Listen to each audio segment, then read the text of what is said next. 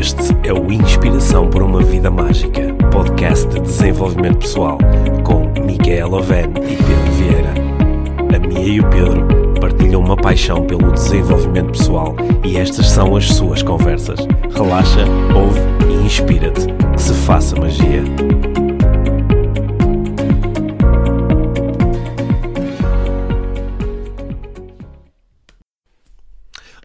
Aqui fala o Pedro. Bem-vindo, bem-vinda ao Inspiração para uma Vida Mágica. Desta vez temos uma conversa muito especial. É uma conversa íntima sobre intimidade. Desta vez vamos falar sobre sexualidade.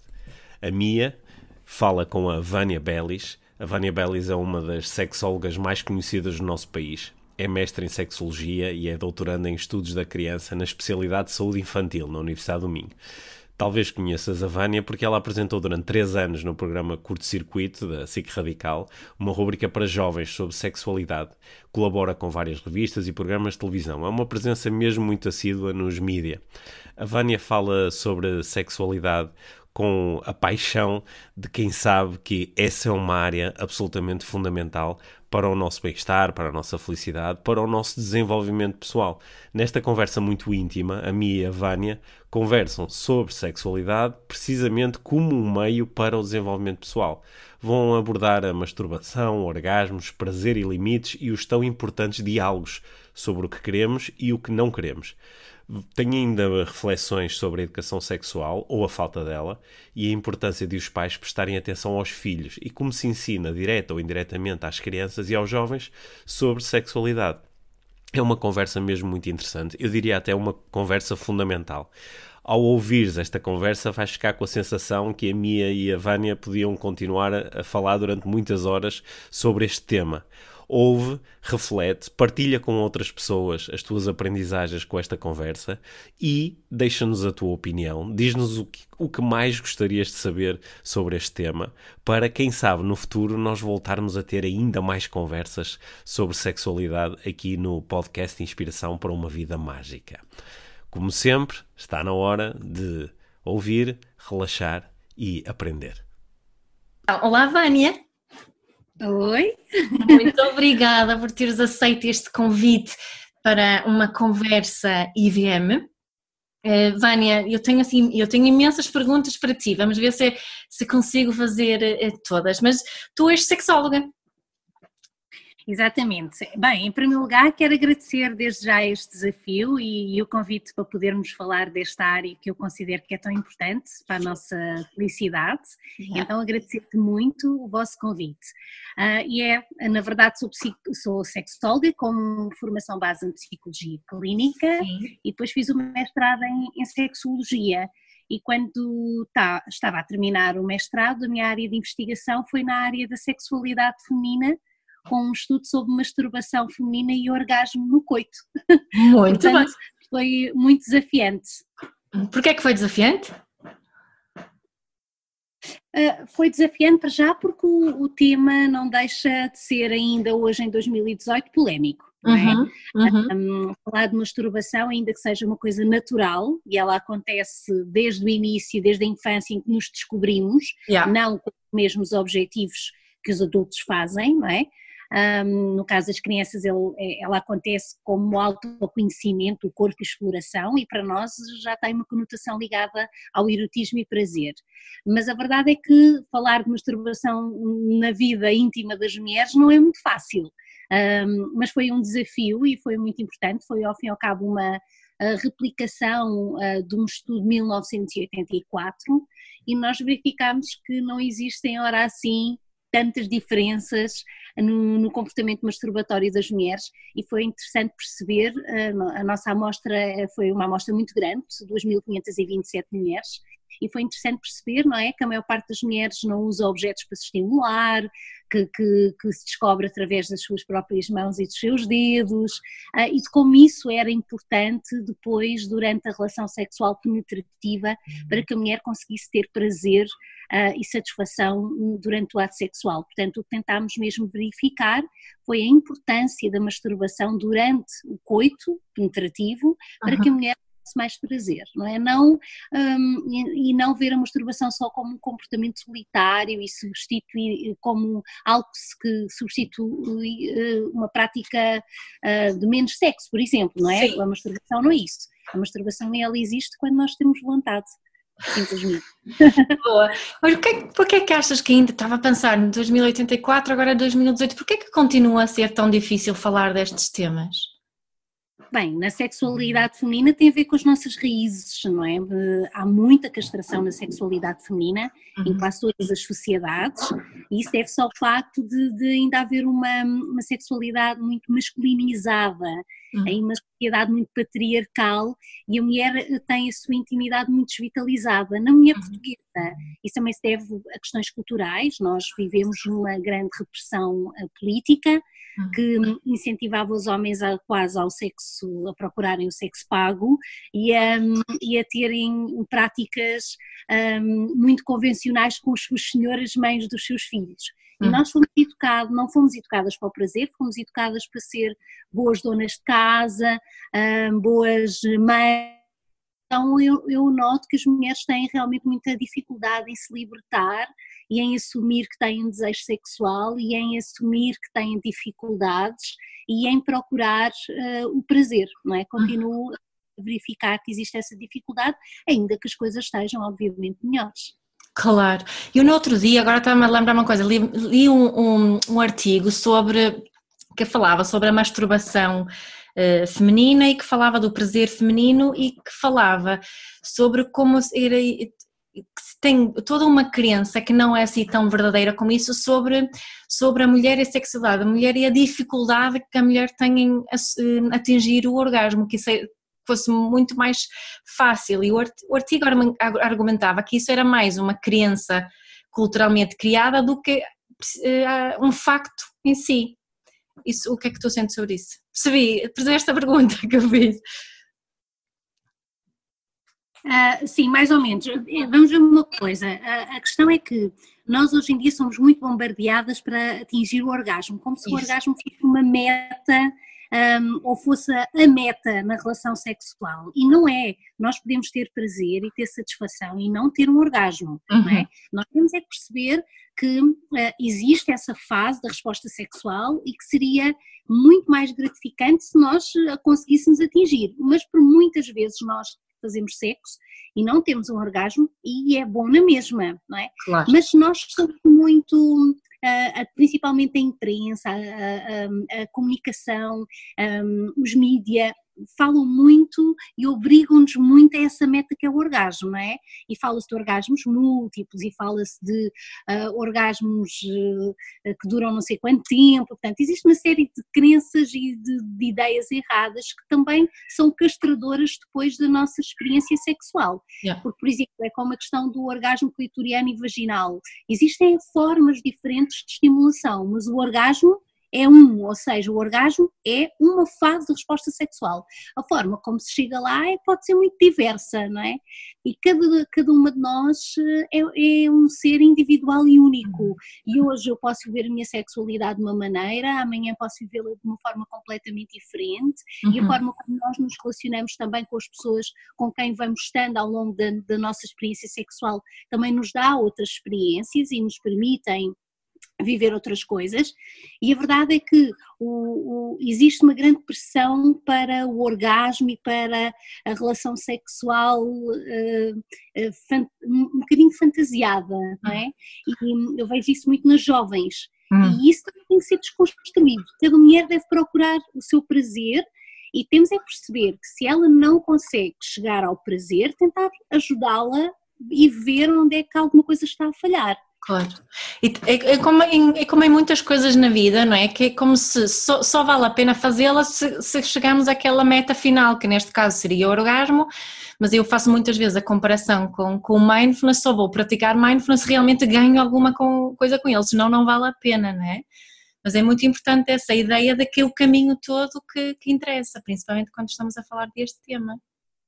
Sim, porque vamos ver uma coisa, uh, para nós termos desejo sexual, nós temos de ter práticas sexuais gratificantes. Isso. Elas podem não passar exclusivamente pelo orgasmo, não é? Porque uma pessoa não vai querer. Eu costumo dizer que fazer sexo é quase como ir a um restaurante, no hum. sentido de eu vou, eu como um prato, se for bom, eu quero repetir. Não é? Quero voltar. Se não for bom, eu não tenho vontade de repetir. E com a sexualidade também se passa um pouco isso. Se não tivermos uma vida sexual gratificante e que nos preencha, e isso são variáveis que são diferentes de pessoa para pessoa, o que é que eu gosto, o que é que me preenche, é diferente daquilo que preenche outras pessoas. O importante é eu perceber como é que eu me sinto na minha intimidade e se nesta fase da minha vida eu estou satisfeita com ela. Uhum. E se eu estou numa relação de casal, seja hetero, seja homossexual, se a pessoa que está comigo também está satisfeita. Porque eu posso fazer sexo uma vez por mês ou uma vez dois em dois meses e a pessoa que está comigo está satisfeita com isso. Uh, ou posso fazer sexo todas as semanas e o meu parceiro ou parceira não estar satisfeito com isso. Portanto, a nossa sexualidade, ela depende, começa em nós, mas depois também é influenciada por, por com quem nos relacionamos e com tudo um bocadinho à nossa volta, não é? Uhum. Olha, de que forma é que achas que, que a nossa sexualidade se ajuda no nosso desenvolvimento pessoal, que nos ajuda como, como pessoas e como desenvolvendo-nos como, como pessoas? Bem, nós somos seres sexuados, eh, eu acho que isso diz tudo e, nós ainda, eh, nós procuramos muita intimidade eh, através da relação sexual. Eu vejo, por exemplo, com os casais, principalmente nos casais que mantêm mais prática íntima, porque também é muito diferente fazer sexo de fazer amor. É? Esta é outra dicotomia que às vezes as pessoas não compreendem muito bem e que acham que, que as coisas se misturam, mas elas podem separar-se completamente, não é? E tu sabes disso, e, e, quem trabalha com estas questões emocionais sabe bem. Um, um, é, quando existe envolvimento emocional e quando existe intimidade, e se isso for bom, aumenta a vinculação ao nosso parceiro ou nossa parceira. Portanto, promove realmente uma ligação mais forte. O sexo por si só, ele pode causar alguma sensação de vazio. Uh, se não houver intimidade, se não houver eh, proximidade, se não houver desejo pelo outro, não é? Portanto, eu acho que a intimidade, o sexo ou o amor, não é? Ou com, com, com muita intimidade, ele promove a vinculação entre os casais uhum. um, e melhora, na minha opinião, uma série de coisas. O humor, diminui a ansiedade. Existem muitos estudos que falam dos benefícios da prática sexual até no relaxamento. Eu costumo muitas vezes dizer às mulheres que se calhar principalmente quando elas dizem que ah, eu nem sempre tenho sono e fico a pensar em muitas coisas quando durmo. Eu digo assim: olha, se calhar se se masturbasse ia dormir muito melhor, não é? Um, e existem até noutras espécies animais que usam a masturbação para aliviar o stress e a frustração e até a raiva, não é? Temos Sim. alguns primatas que uh, canalizam a agressividade para a masturbação, para daí terem prazer e para aliviarem a, eh, a sua agressividade, o que é interessante. O que eu noto acima de tudo é que os casais que mantêm relações sexuais com mais frequência e de uma forma mais íntima têm laços de vinculação mais fortes. Uhum. E não significa que depois não. Porque às vezes as pessoas dizem, ah, então se faço uh, muito amor e se tenho uma boa relação íntima, significa que não vai haver risco de haver outras pessoas. Isso também é tudo muito subjetivo, isso não tem nada a ver uma coisa com outra, não é? Uh, uh, por isso, o, o importante é nós percebermos que é bom ter uma vida sexual ativa, essa atividade depende de pessoa para pessoa, depende muitas das vezes da fase da nossa vida. Nós sabemos, quando somos mais jovens, Muitas das vezes temos mais relações sexuais com uma duração mais curtinha, também temos mais parceiros, não é? depois às vezes o dia a dia, as exigências do, do, da convivência a dois, do nosso trabalho, também às vezes mascaram um bocadinho e diminui um bocadinho o desejo e faz com que nos afastemos. Eu, eu costumo muitas vezes dizer que é muito desafiante hoje em dia manter uma relação. É? Porque a família, o trabalho, a pressão, eu vejo muitos casais novos com muitas situações de stress, com muita ansiedade, vejo muitos casais medicados, por exemplo, para a ansiedade, para a depressão. Um, isso é uma coisa que nos deve preocupar do ponto de vista. Uh, e essas coisas todas são inimigas a uma boa vida sexual. Imagino. Muito, muito inimigas. Isso e uma vida pouco saudável, não é? Claro, em geral, não é? Porque nós sabemos que existem uma série de patologias que advêm de, de, uma vida pouco saudável, a diabetes, os problemas de tensão arterial, problemas cardiovasculares, que são altamente inibidores de, de uma boa vida sexual, seja pela patologia em si, seja pelo tratamento que depois as pessoas acabam por fazer. É? Uhum. Portanto, nada como ter uma vida saudável e manter-se mais tranquilo e viver de uma forma mais positiva também para ter uma vida mais gratificante claro. na parte íntima. Portanto, é isso que estás a dizer. Quando tu dizes alguém, para, se resumisse assim, para ter uma boa vida sexual, o que é, qual é a tua fórmula? Se houvesse uma fórmula, qual seria? Bem, em primeiro lugar, que, que, que, seja em sintonia com as pessoas que estão connosco. Hum. Eu acho que isso é o mais importante, não é?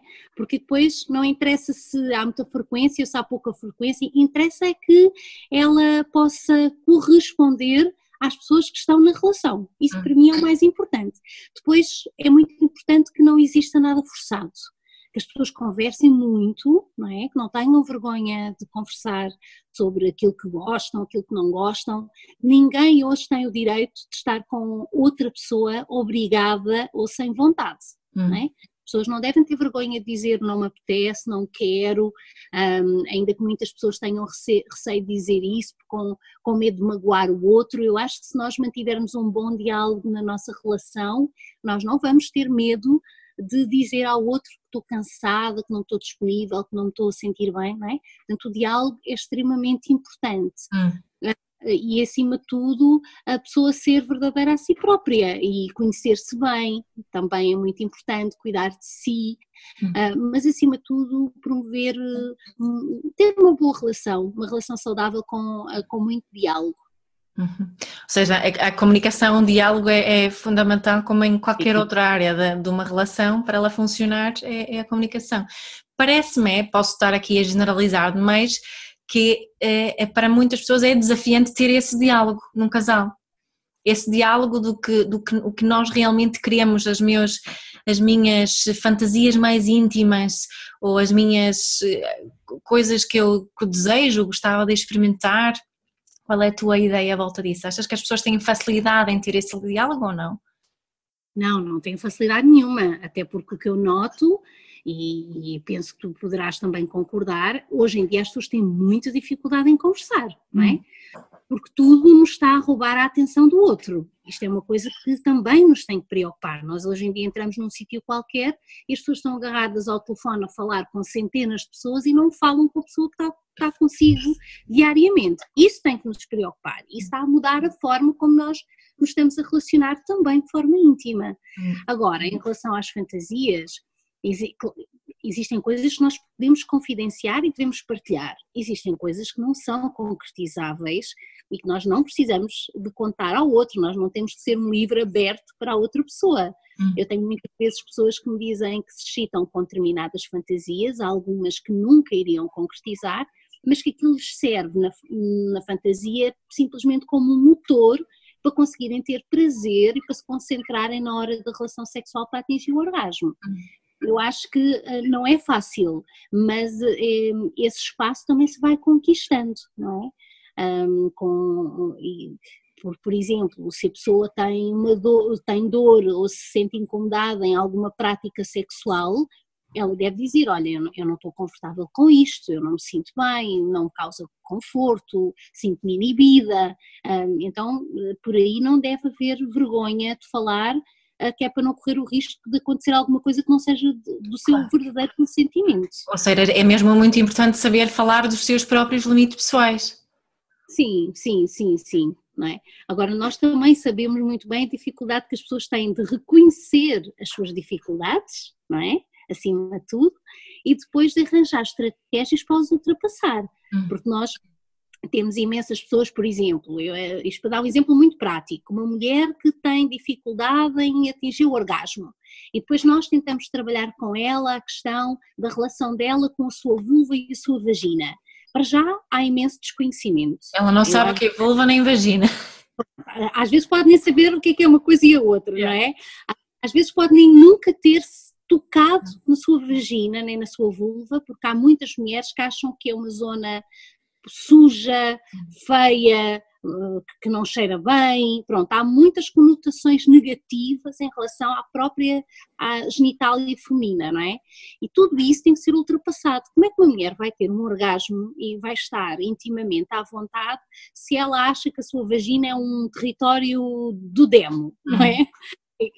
Então todas essas coisas elas têm que ser trabalhadas com a própria pessoa, ela tem que fazer o seu desenvolvimento psicossexual para conseguir ultrapassar depois essas barreiras, porque se a mulher não consegue olhar para a sua vagina, lidar com a sua vagina, como é que ela vai um, estar à vontade para ter prazer com, é, com essa parte do corpo? Ela, E ela nem sabe pedir o que quer e o que lhe faz, o que lhe oferece prazer, não é? Isso é uma coisa que eu noto muito na, na minha atividade, é que as pessoas as, muitas vezes sofrem porque não sabem o que querem. E se calhar é um bocadinho similar aqui também. Sim, sim, sim, eu acho que sim. Eh, porque a sexualidade ela é um comportamento, não é? Então ela tem os mesmos ou, ou questões idênticas aos outros comportamentos. Claro. Portanto, eu acredito que, que vá muito ao, ao encontro daquilo que, que tu vês em relação a outras coisas. Nós falamos muito aqui no podcast, falamos também de, de que muitas das nossas aprendizagens, muitos dos nossos comportamentos, como estava a dizer, que estão, são transcontextuais não é? Que a forma que nos comportamos num certo contexto depois reflete-se também em outros contextos e tenho desafios similares no, em outras áreas da minha vida. A pensar aqui neste tema dos limites, por exemplo, e de assumirmos responsabilidade pessoal pelos nossos limites, se eu tenho dificuldade na vida em geral de mostrar os nossos limites, que eu acho que muita gente tem, principalmente mulheres, talvez nesta situação tão sensível, onde nos sentimos tão vulneráveis como na, na nossa sexualidade e quando estamos a, a, ter sexo, fazer sexo, que isto deve ser ainda mais uh, uh, visível. Sim, uh, ainda que nós tenhamos algumas situações que nos surpreendem bastante. Boa, conta. Então, por exemplo, é muito frequente nós termos pessoas que têm vidas profissionais muito rígidas, hum um, por exemplo, serem muito dominadores, serem líderes muito dominantes, e depois na sua intimidade o que os cita é a submissão, por Isso. exemplo às vezes há muita situação de inversão na intimidade. Uhum. Isso tem muito a ver com uma coisa que eh, está muito no, no interior da pessoa e que ela não tem acesso. É qualquer coisa que está lá sublimada, lá para baixo e que só chega mediante a excitação, não é? Uhum. E, e, eu lembro-me de, de, de, ter falado com algumas pessoas que praticavam uh, swing, por uhum. exemplo, e alguns diziam: é impressionante como tu vês pessoas de grande poder que têm profissões relacionadas ao poder, depois serem verdadeiramente submissas na sua intimidade. Uhum. E, então, e às vezes uh, há necessidade, quando nós uh, temos impostos muitos limites, depois de extravasar na intimidade. Eu lembro-me também de um salão erótico quando eu estive no Porto, e onde vi uma empresa um, alemã de pornografia e nós sabemos que, que, que os alemães têm uma personalidade um, um, pouco rígida, muito avincada, não é? E era impressionante como foi da pornografia mais um, excêntrica que eu vi até hoje. Uhum. Um, como é que é explicar? Mais fora, um, um pouco de tudo. Surpreendente lembro-me de ver os filmes e de pensar assim, eu não consigo imaginar que, que aquelas pessoas vivem naquelas organizações, eh, tudo tão certinho, tudo tão controlado, depois eh, realmente ter esta uh, satisfação ou desejo deste tipo de práticas que são tão, entre aspas, descontroladas ou que fogem tanto ao controle, não é? E às vezes a intimidade puxa-nos isso. Ajuda a manter um, a criar um equilíbrio Talvez, talvez, não sei se, se, se a mente recorre a, a, esse tipo de fantasias e desejos para esse equilíbrio, mas é interessante ver como algumas pessoas têm papéis completamente diferentes daquilo que têm no, no seu dia a dia, não é? Uhum. Um, eu acho que, que, pode ser muito interessante a nível de personalidade explorar porque é que isso acontece e provavelmente deverão existir alguns, alguns estudos sobre isso. Eu lembro-me, por exemplo, de um trabalho que fiz sobre compulsividade sexual. E, e, e, fizemos, eh, portanto, questionários a várias profissões e era interessante como as forças de segurança, portanto, os, os policiais, eh, tinham uh, situações de maior compulsividade, hum. não é? Uh, e eles são realmente pessoas de muita rigidez, de um comportamento muito regrado e foi muito interessante percebermos uh, como aquela profissão destacava, se destacava em relação às outras, por exemplo, na, na amostra que estudámos, obviamente. Claro. Mas deu para, para tirar algumas conclusões, pelo menos à volta disso. Sim, sim, que talvez tivesse a ver com a questão de, de, da exigência, do rigor da profissão e que depois a pessoa precisasse de, de, de procurar outra coisa na sua intimidade. Foi muito uhum. interessante. Sim, acredito, é, é, muito curioso, não é? Porque neste sentido não é transcontextual. É. Não é, não é. Não é. é. Agora, aquilo que disseste há bocadinho em relação, por exemplo, às limitações, claro que se a pessoa tem uma autoestima, por exemplo, se estivermos a falar de uma autoestima muito baixa, se não gostar do seu corpo, ah, se não estiver bem com ela, tudo isso interfere imenso na intimidade, não é?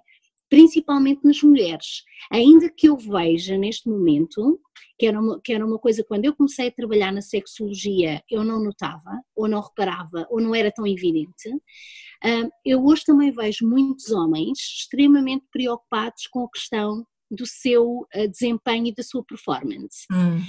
Isso tem muito a ver com a mudança sexual das mulheres, não é? com a emancipação sexual feminina, porque as mulheres antes iam para a cama com um parceiro ou uma parceira e não conheciam mais ninguém. E hum. hoje em dia não, hoje nós já temos mulheres, principalmente se falarmos em jovens, raparigas com 18, 19 anos, que têm mais experiência do que muitos rapazes, porque eles uh, acabam por desenvolver não tão rápido e normalmente as raparigas uh, têm uma procura por, por, por pessoas, uh, por parceiro ou parceiras mais cedo que os rapazes, não é? Há uma procura uh, mais precoce por parte das mulheres em relação à parte de, de, de namoro que os rapazes, enquanto que as raparigas aos 15 anos ou 14 anos já andam todas produzidas, os meninos aos 14 anos ainda andam a pensar no, no futebol e pouco, é isso, nota-se muito quando nós vamos às escolas. E a verdade é que depois elas acabam por ter mais experiência e mais maturidade, talvez, isso faz com que depois tenham mais parceiros ou mais parceiras e os rapazes ficam muito assustados com isso, porque se antes eles eram únicos, Hoje em dia não, hoje em dia elas já têm como comparar. E depois temos, por exemplo, muitas revistas femininas, e mais uma vez aqui a importância dos mídias, que dizem às mulheres que elas têm que ter X orgasmos e que os pênis têm que ter X tamanho, e tudo isso faz com que as mulheres criem uma certa fantasia e metam uma fasquia muito alta que causa depois pressão nos parceiros, principalmente se eles forem do sexo masculino. Então hum. tens muitos rapazes mais novos hoje muito inseguros a recorrer, por exemplo, a drogas para melhorar o seu desempenho, a correrem para os ginásios para terem corpos mais atraentes, que era uma coisa que nós não víamos, se calhar, há 10 anos atrás, uhum. não é? Tentar aqui uma pressão. É um outro extremo, não é? Que, não, não, não se está aqui a encontrar aqui um equilíbrio, continua a haver desequilíbrio. Sim, sim, eu continuo a, a ver isso. Um, vejo neste momento, ainda, ainda este, este fim de semana, tive num congresso de, de antropologia de medicina sexual e, e falou-se lá bastante do consumo assustador de drogas para melhoria de performance, não é? Portanto, os anabolizantes nos ginásios para melhorar o aspecto do, dos músculos, não é? Portanto, to, eh, e, e, nós temos que perceber por, por esta necessidade? Porquê é que nós não nos aceitamos ou não nos eh, eh, aprendemos a aceitar como nós somos? Ou porquê é que não tentamos melhorar de forma natural? Porquê é que temos necessidade de recorrer a estas coisas? Precisamente porque existe uma pressão social muito grande para a perfeição, não é? Eu, eu como trabalho na área de parentalidade, não, eu vejo aqui muitas, muitas ligações e procuro, acho que cada vez mais um, incluir estas, estas questões da sexualidade um, quando falo da, da, parentalidade, a importância dos pais irem trabalhando isto desde muito cedo, sem ser necessário falar sobre sexo, não é? Mas, mas esta questão que estás a falar do, da autoestima é mesmo, é mesmo fundamental e de percebermos que temos valor pelo quem, quem somos, isso também vai se refletir nesta área da nossa vida. É? O, que é que tu, o que é que tu achas que nós pais, um, o que é que tu achas eh, que nós devíamos dizer aos nossos filhos uh, que não dizemos neste momento? Bem, é, essa é uma pergunta difícil, não é? é? É difícil porque tu sabes melhor do que eu, que trabalho já ativamente nessa área, que não, não existem receitas, não é? Não existem. Uh, o, o que é muito importante quando nós educamos em sexualidade, acima de tudo, é perceber que falar de sexualidade é muito mais do que falar de sexo. Yeah. E esse é realmente, uh, esse é realmente o maior desafio de ajudar os pais a perceber que tudo aquilo que eles fazem ou muita coisa que eles fazem remetem para questões da sexualidade, não é? A forma como eu seleciono um brinquedo, a forma como eu elogio, um, e muitas das vezes isso é muito diferente quando os pais têm meninos ou têm meninas. Yeah. Nós continuamos a educar meninos e meninas de formas diferentes, mesmo muitas das vezes sem nos apercebermos e, e, eu noto isso em todas as classes sociais, ainda que me preocupe muito que, que nas pessoas com mais estudos e que à partida poderiam ter mais acesso ao conhecimento, exista um conservadorismo uh, muito grande em algumas pessoas, é? Hum. Com pessoas a dizerem eu não vou comprar uma boneca ao meu filho porque tenho receio que ele que isso influencia a sua orientação sexual, ou não vou deixar o cabelo do menino crescer porque ele pode ficar baralhado. Então, eu acho que os pais devem, acima de tudo, eh, tratar os filhos, tentar tratar os filhos de uma forma igual em relação ao género, não é? Ah, não, não dar eh, coisas para menino e coisas para meninas, ou seja, fazer com que eles todos partilhem, porque há coisas que meninos não gostam de fazer e meninas não gostam de fazer, mas não é porque têm uma vulva e uma, uma vagina, um pênis e testículos, é simplesmente porque às vezes não gostamos, e há diferenças que têm que ser respeitadas. Agora, não podemos é criar quando educamos cenários de desigualdade. E nós continuamos a fazer isso hum. dentro de casa, não é? Continuamos a educar, por exemplo, para as emoções as meninas, tratando-as de princesas, de bonitas, de especiais, e, e educando os meninos para serem heróis, valentes e aventureiros. E uhum. isso tem, tem, tem que mudar. É? Depois a forma como um, os pais também têm que fazer uma autorreflexão e é normal que se um pai ou uma mãe tiver dificuldade na sua intimidade não vai ter facilidade depois na puberdade de ajudar os seus filhos a trabalhar essas temáticas e principalmente na altura da mudança do corpo em que existe muita insegurança por parte das crianças os pais devem estar extremamente atentos né? porque existe aquela altura em que se o menino ou se a menina eram gordinhos não havia problema nenhum, a partir do momento em que começam a entrar na puberdade, começa, isso começa a ser problemático e os hum. pais devem ficar atentos e devem ir arranjando estratégias, cá está, para fomentar a autoestima nos seus filhos, não empoderá-los demasiado e torná-los, uh, pô-los num patamar, não é? Porque a frustração também é muito importante. Claro. Nós também crescemos e aprendemos com frustração. A resistência à frustração é efetivamente uma característica muito importante para nós superarmos as nossas dificuldades. Mal daqueles que caem ao primeiro embate, não é? E, e nós temos pessoas que neste momento não conseguem lidar com o não, não conseguem lidar com a frustração, como é que elas vão conseguir lidar quando o ex-namorado, quando o namorado acabar, hum. quando a namorada terminar, não é? Acima de tudo, sensibilizar os nossos filhos para a não aceitação de qualquer tipo de violência. A violência no namoro é um problema grave. Muitos pais não estão sensibilizados para isso, não é? A violência não é só bater, não é só violar. Existem muitos meninos e muitas meninas que estão controlados pelos seus parceiros, pela roupa que vestem, pelas coisas que dizem, pelos sítios onde vão, pela, por tudo um, isso deve ser uh, algo que os pais devem estar atentos. Uhum. Uh, muitas das vezes não é porque o nosso filho está sozinho no quarto e nós dizemos assim, ah, ele até se comporta tão bem, nem quer sair, está lá, que, que, que a coisa corre bem. Muito pelo contrário. Não é? Um, agora eu também sei que os pais hoje em dia têm grandes desafios porque existe muito pouco tempo e temos que melhorar uh, a gestão do pouco tempo que existe. Uhum. E, e, isso é um desafio hoje em dia para as famílias.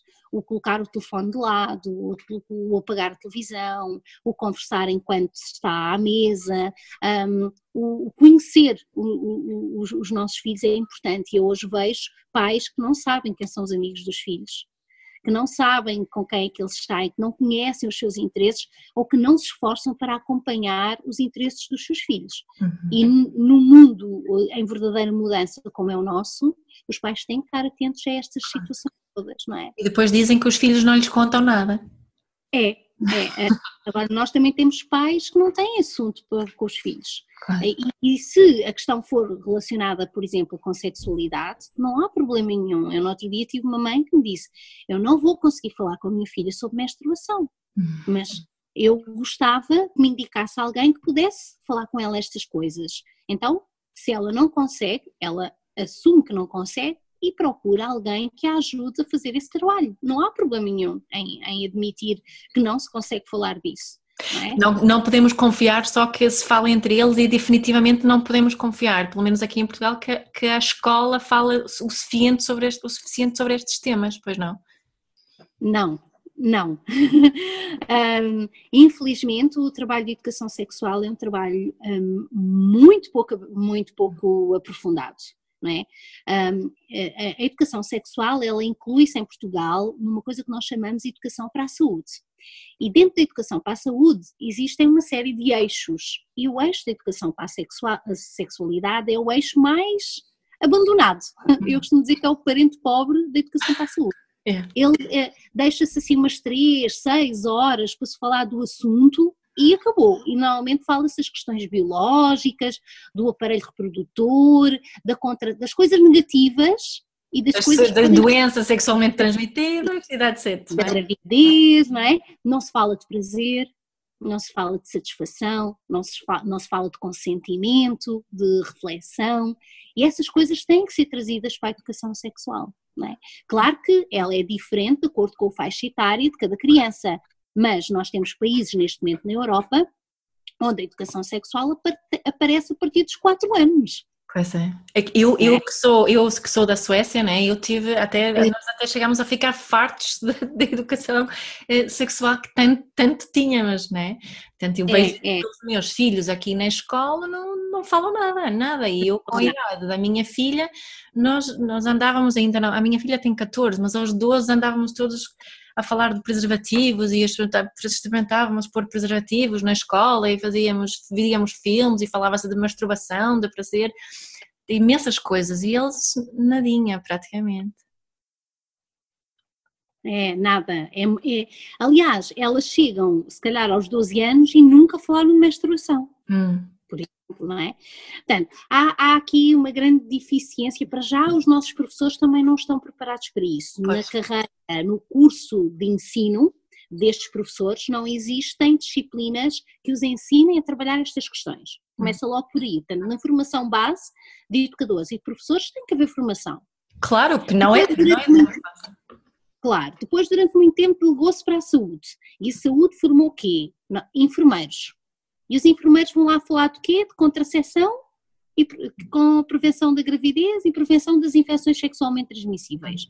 Depois eu faço caixas de perguntas com, do, das crianças e dos jovens e isso é o que eles menos querem saber. Né? Claro que é importante eles saberem, muito importante, mas é importante saber as outras coisas todas. Hum. Um, então, acho que a educação sexual nas escolas não está a funcionar. Depois, hoje em dia, ir a uma consulta de planeamento familiar é extremamente difícil. Eu vou-te dar um exemplo. Uma coisa é ir a uma consulta de planeamento familiar no Porto ou em Lisboa, no meio de uma cidade. Uma coisa é uma jovem que eu, eu vivo no interior do país, ir a um centro de saúde da sua terra, onde quando ela chega ao centro de saúde já toda a gente sabe que ela lá está. Pois. Portanto, a questão da confidencialidade, do acesso à, à, à proteção, não é igual uh, para todos os jovens do nosso país. E isso tem que ser repensado, não é? Nós temos que repensar como é que estamos a chegar aos jovens e não estamos a chegar. Então eles estão a educar-se através dos pares, muitos sabem menos do que eles, os jovens estão a consumir muita pornografia que dá uma ideia completamente irreal do que é intimidade, em todos os aspectos, não é? E depois há um desfazamento muito grande de desconhecimento e de euforia e prática sexual, ou seja, temos jovens sexualmente muito ativos, mas com baixo conhecimento. Uhum. E só nos deve preocupar. Portanto, temos que investir na educação sexual, acima de tudo, investir na formação aos pais, para ajudar os pais a saber o que é que têm que estar atentos, como é que devem responder aos filhos, como é que devem promover espaços de conversa com os filhos e como é que devem facilitar uh, o acesso, por exemplo, às, consulta, às consultas e ao aconselhamento clínico. É? Hum. Portanto, temos que ajudar os pais nesta tarefa porque a educação sexual ela pode ser formal e pode ser informal, mas ela começa primeiro em casa, é em casa que as crianças aprendem as primeiras coisas, mesmo que os pais não lhes digam uma única palavra. É? Quando a criança observa a mãe a fazer toda a tarefa doméstica e o pai sentado no sofá, não é? Ou a mãe a gritar com o pai e o pai sempre submisso, portanto as crianças observam desde muito cedo a forma como nós nos relacionamos e vão mais tarde usar isso na, com, nas suas relações hum, com pares, uhum. não é? Portanto, uh, é importante nós ajudarmos os pais a fazer este trajeto e, acima de tudo, a refletirem numa série de situações que, que eles, sem se aperceberem, estão a educar para a sexualidade de forma informal, mas ela é a primeira forma de educação sexual. Uhum. Mesmo sendo indireta, vai marcar muito, não é? E o que é que temos Sim. a ganhar, todos nós, em, em investir uh, no nosso conhecimento deste, nesta área? O que é que temos a ganhar? Bem, em primeiro lugar, ser, estarmos mais resolvidos e resolvidas, não é? Estarmos uh, mais felizes com as nossas escolhas. Uh, seria muito bom que as pessoas uh, estivessem bem com elas e, e percebessem um, o que, é que, o que é que querem realmente em relação à sua intimidade e, e, e, podendo depois escolher se querem que ela seja mais ativa ou menos ativa, mas acima de tudo que possam vivê-la de uma forma mais feliz e gratificante. Isso é uhum. extremamente importante. Hoje em dia não há razões para que as pessoas que não tenham problema físico tenham dor uh, ou desconforto numa relação sexual, não é? E nós sabemos que há muitas pessoas, principalmente mulheres, com dores na relação sexual. Portanto, é importante para o bem-estar e, acima de tudo, para transformar a intimidade numa coisa mais feliz e mais gratificante, sim. Uhum. E vale mesmo a pena investir nisso porque a partida vai, vai influenciar outras áreas da nossa vida também. Sim, até porque, porque para muitos casais a sexualidade está quase no topo da pirâmide de importância, não é? Sim. Portanto, um, eh, é muito importante nós percebermos que para muitos casais a sexualidade é realmente uma variável com muita uh, importância para o sucesso da relação. É? Uhum. Né? Ela não deve, nós não, não devemos basear a nossa relação, na minha opinião, é claro, uh, na, no sucesso da sexualidade. Porque eu conheço muitos casais com uma excelente vida íntima e que depois as coisas falharam numa, numa outra quantidade de, de, de áreas, porque a relação faz-se de muitas áreas, não é? É como uma casa, não se faz só com uma divisão, ela faz-se com uma quantidade de divisões e, e a nossa intimidade e a nossa relação também é assim. Agora, Quanto mais divisões da nossa casa estiverem bem preparadas e organizadas, melhor. E na sexualidade continua ainda a haver um, uma alteração, por exemplo, os homens continuam a valorizar mais a sexualidade ou prática sexual que as mulheres. Eu acho que isso só acontece porque as mulheres foram educadas a reprimir esse desejo e essa necessidade, não é? Um, e acredito que no futuro próximo já não se note tanto essa diferença, um, mas a verdade é que era importante que as pessoas estivessem o mais próximo possível a nível de sintonia do que é que para eles eh, significa a sexualidade. Uhum. De pensarem um bocadinho sobre isso, não é? E descobrirem e, e, investirem aqui também no autoconhecimento para ligar ao que disseste no início da nossa conversa, é? da importância da, da, da masturbação. Imagino, tu estavas a falar mais da, da, mulher, mas imagino que seja parecido como eh, para o homem. Sim, uh, uh, por exemplo, eu costumo, a masturbação é uma prática que eu costumo muito falar com os homens, principalmente nos homens que se queixam de ejacular muito rápido. Uhum. Essa é uma das queixas que, que, os homens mais apresentam, não é? Uhum. É a dificuldade em controlar a ejaculação, ou seja, quererem demorar mais tempo e não conseguirem. E muitas das vezes nós verificamos que isso está associado a muita ansiedade, há muito stress, um, ao medo de falhar e às vezes a masturbação pode ser muito útil para que o homem aprenda a treinar essa, essa resposta, eh, esse final, não é? Uh, agora, às vezes de forma surpreendente os homens ficam a olhar para mim e dizem-me assim, ah, mas a masturbação era uma coisa que eu fazia na adolescência. Eu também, mas porquê que não faz agora? Ah, porque eu agora tenho um parceiro, uma parceira e não preciso disso. É quase como se a masturbação fosse ali uma altura só de exploração e não é. Ela pode melhorar bastante eh, também a prática de, dos casais. E há outra coisa que é extremamente importante: é que nós genitalizamos demasiado as nossas relações. O que é que isto significa? Que nós podemos ter orgasmos, podemos ter satisfação, podemos ter prazer sem haver penetração. Hum. Pênis na vagina, pênis no ânus, pé... não tem que haver penetração para termos prazeres. Mas nós sempre que pensamos em relação sexual, pensamos em relação genital. Hum. E a relação sexual não tem que ser exclusivamente genital. Existem muitas formas de nos tocarmos, existe o beijo, existem outras partes do corpo que devem ser exploradas.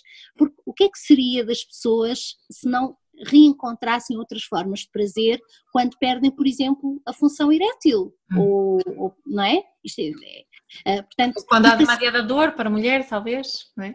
Uh, ou, quando, ou quando deixa de, haver essa possibilidade. Portanto, não é porque não há penetração que deixa de haver, de haver prática sexual. E as pessoas também têm que, que aprender em relação a isso.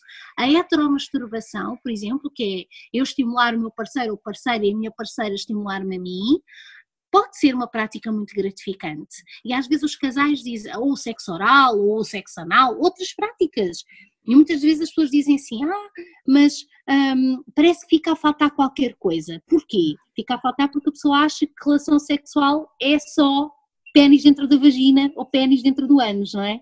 Então também temos que abrir um bocadinho aqui o leque de que relação sexual não tem que ser só genital. É?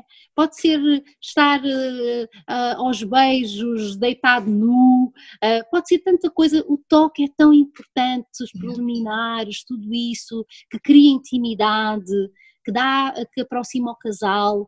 E isso muitas das vezes é esquecido. Às vezes estamos cansados ou cansadas e não nos apetece ir para cima de outra pessoa e estar ali a pular e a mudar de posição. E se calhar, se fizéssemos uma boa massagem, uma massagem no nosso parceiro ou parceira, ele atingiu o orgasmo e era bom para nós e tinha sido bom para eles. Porque é que tem que haver sempre penetração? Porque é que exigimos sempre que a relação sexual seja genital? Não é? Uhum. Aquilo que tu estás a, estás a propor, no fundo, é, de, é de, de, mudarmos a nossa visão, não é? E de, de, mudarmos um bocadinho aqui as crianças e, e relacionarmos com isto que é o que nós chamamos de sexo de mais formas, incluirmos mais formas aqui. Né? E nós, nós falamos sim, muito sim. nisto no, no podcast, né? que a minha, o meu bem-estar eh, depende da forma que eu me relaciono com o texto. Se eu conseguir relacionar-me com isto tudo, como isto é que é sexto tudo, não é só o facto de, de não atingir o orgasmo, o pênis na vagina, como estavas a dizer, é muito, muito mais. À partida, vou aumentar muito a minha satisfação sexual no geral. Sim, sim, claro que sim, não é? O contexto é extremamente importante, porque eu hoje tenho um parceiro, amanhã posso não ter, uh, e, e, e, e, isso não significa que a minha intimidade fique terminada e que eu nunca mais possa ter sexo ou ter um orgasmo.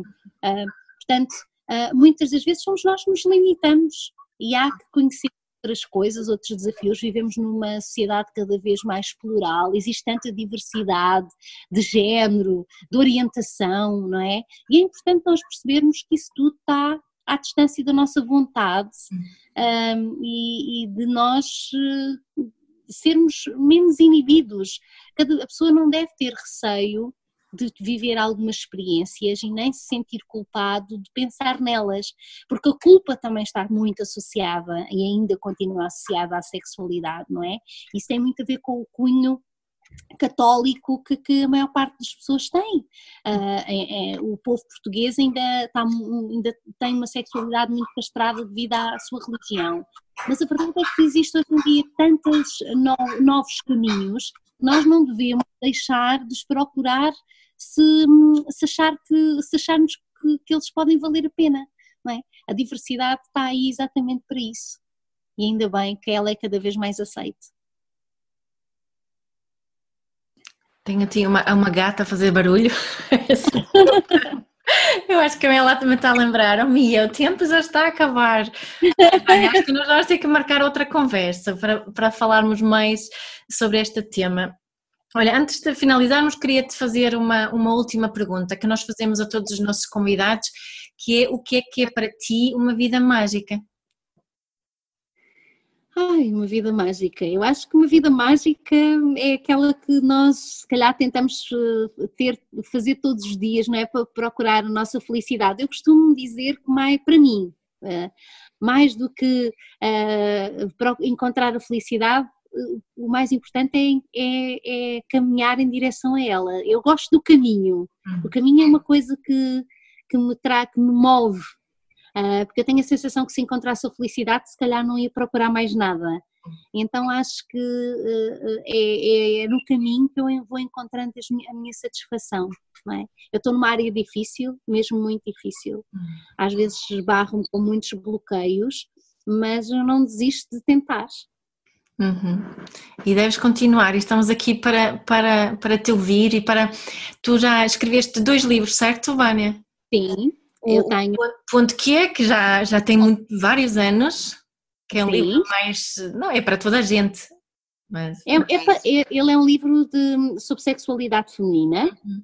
Eu acho que pode ser lido tanto por homens como por mulheres. Uh, hoje eu faria o livro um pouquinho diferente, mas acho que ele ainda continua a ser um livro muito interessante para as mulheres descobrirem alguma coisa sobre si e, e para entregarem aos seus parceiros, por exemplo. E depois temos A Viagem de Peludim, que é um livro que é escrito com a Sara, que é dirigido às crianças, aos pais eh, e aos professores. Uhum. E em setembro vai chegar um livro novo uh, que vai ser direcionado para os pais, não é? Muito bem.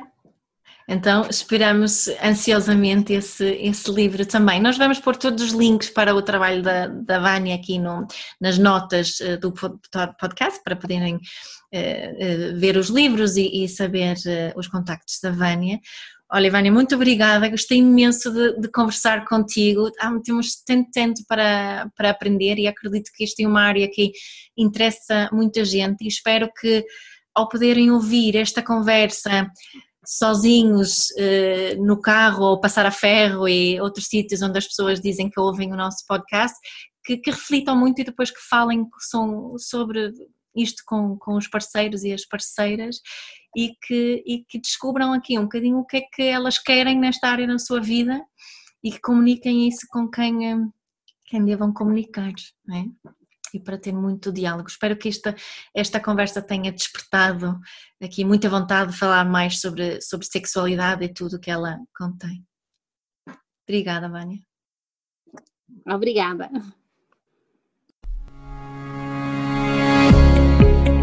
Obrigado por teres ouvido este episódio do Inspiração para uma Vida Mágica. Deixa a tua avaliação do podcast e partilha com quem achares que pode beneficiar de ouvir estas conversas saberes mais sobre o nosso trabalho, visita os nossos websites. Encontras toda a informação na ficha técnica do podcast, assim como os nossos contactos. Inspira-te para uma vida